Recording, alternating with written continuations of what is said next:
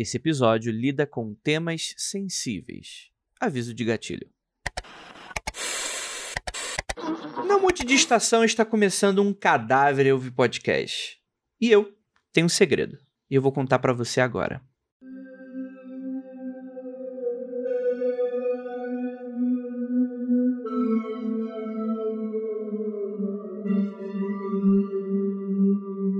O ano era 2009 e eu saía da adolescência. O YouTube era um território muito diferente do que a gente conhece hoje. Era mais selvagem, desconhecido. No duro no duro, uma rede social para upar vídeos e mostrar para seus amigos, já que eles não cabiam em anexo de e-mail e a internet nem era lá essas coisas. Então, para baixar era uma dificuldade. E foi aí que eu conheci o suicidemouse.avi.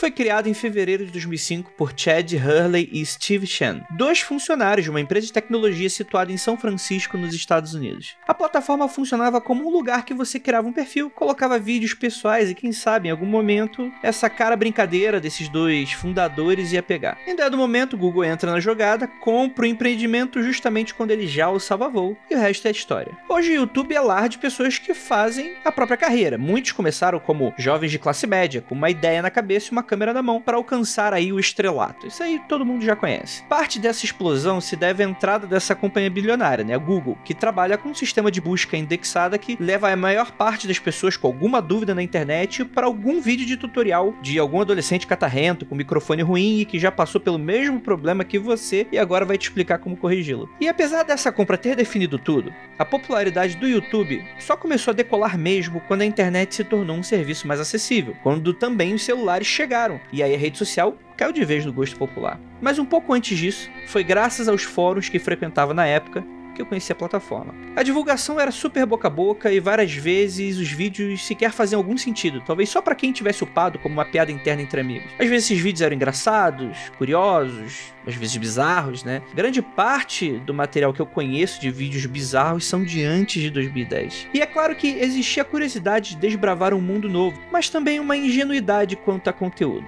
O suicidemouse.avi é um vídeo que apareceu pela primeira vez em 2009, upado por um usuário chamado Neck1, no dia 25 de novembro daquele ano. E com o vídeo, a descrição dava um contexto. Então, algum de vocês deve se lembrar daqueles desenhos do Mickey Mouse da década de 30, os que foram apenas colocados em DVD alguns anos atrás. Bem, eu ouvi que há um que era inédito até mesmo para os mais ávidos fãs dos clássicos da Disney. De acordo com fontes, não é nada especial. É apenas um loop contínuo, saca Flintstones? Só que é o Mickey passeando por seis edifícios que se prolongam por dois ou três minutos antes de desaparecer. Ao contrário das músicas bonitinhas colocadas, a canção desse desenho animado não era uma música em tudo só uma batida constante, um piano de um minuto e meio antes de ir para ruído branco para o restante do filme. Não era o velho Mickey alegre que nós amávamos tanto. Mickey não estava dançando, sequer estava sorrindo. Apenas uma espécie de andar, como se fosse eu ou você andando, com uma expressão facial séria, mas por alguma razão sua cabeça estava inclinada para um lado e ele mantinha o olhar sombrio.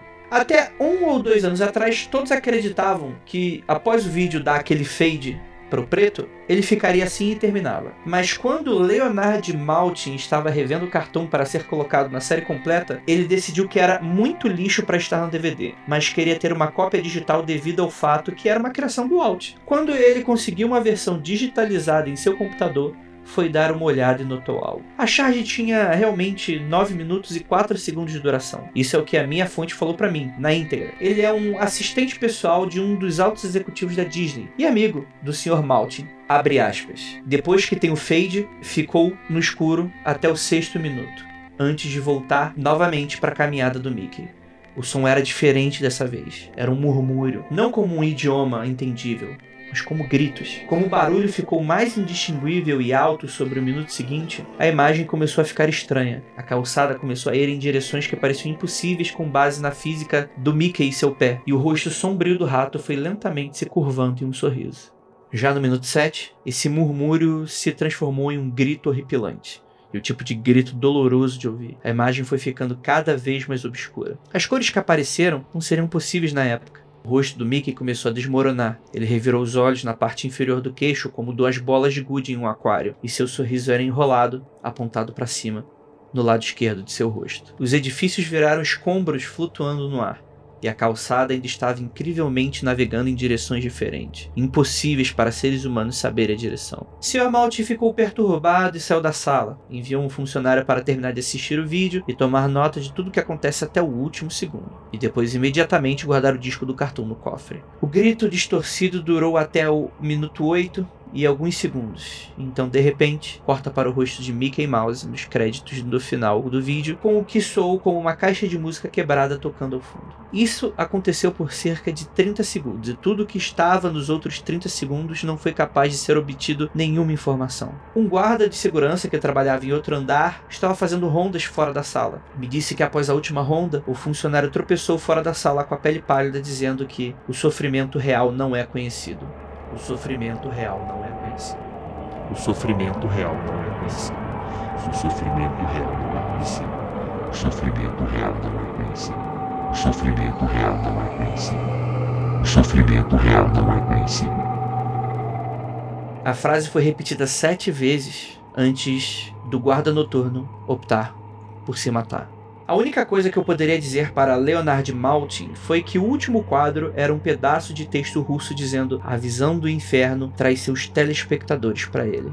Até onde eu sei, Ninguém mais o viu, mas houve dezenas de tentativas de obter o arquivo no Rapid Share por funcionários dentro do estúdio, os quais foram prontamente demitidos de seus trabalhos. Se ele ficou online ou não, está em debate. Mas se os rumores estão certos, em algum lugar online o arquivo suicidemouse.avi pode ser baixado. Se você alguma vez encontrar uma cópia do filme, eu quero que você nunca veja ele. E entre em contato comigo por telefone de imediato, independente do horário. Esse é o vídeo que dizem ser o original.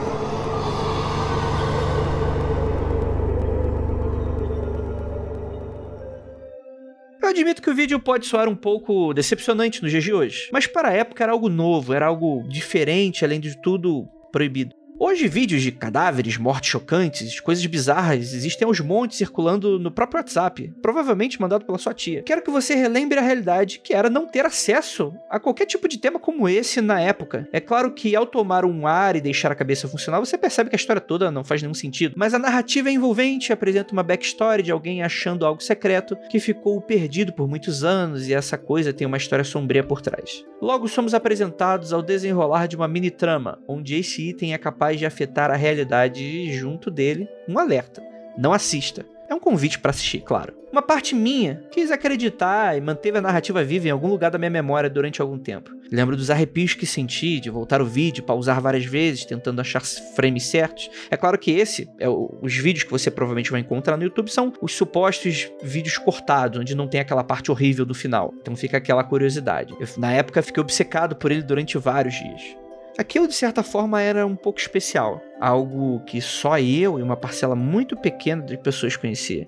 Eu saía à rua, sabia que ninguém mais tinha acesso àquele tipo de conteúdo. Éramos como iniciados em uma seita. Era algo secreto, como falei, proibido. Talvez esse não seja o segredo que você esperava que eu te contasse, mas agora eu quero saber. E você, tem um segredo para contar para mim?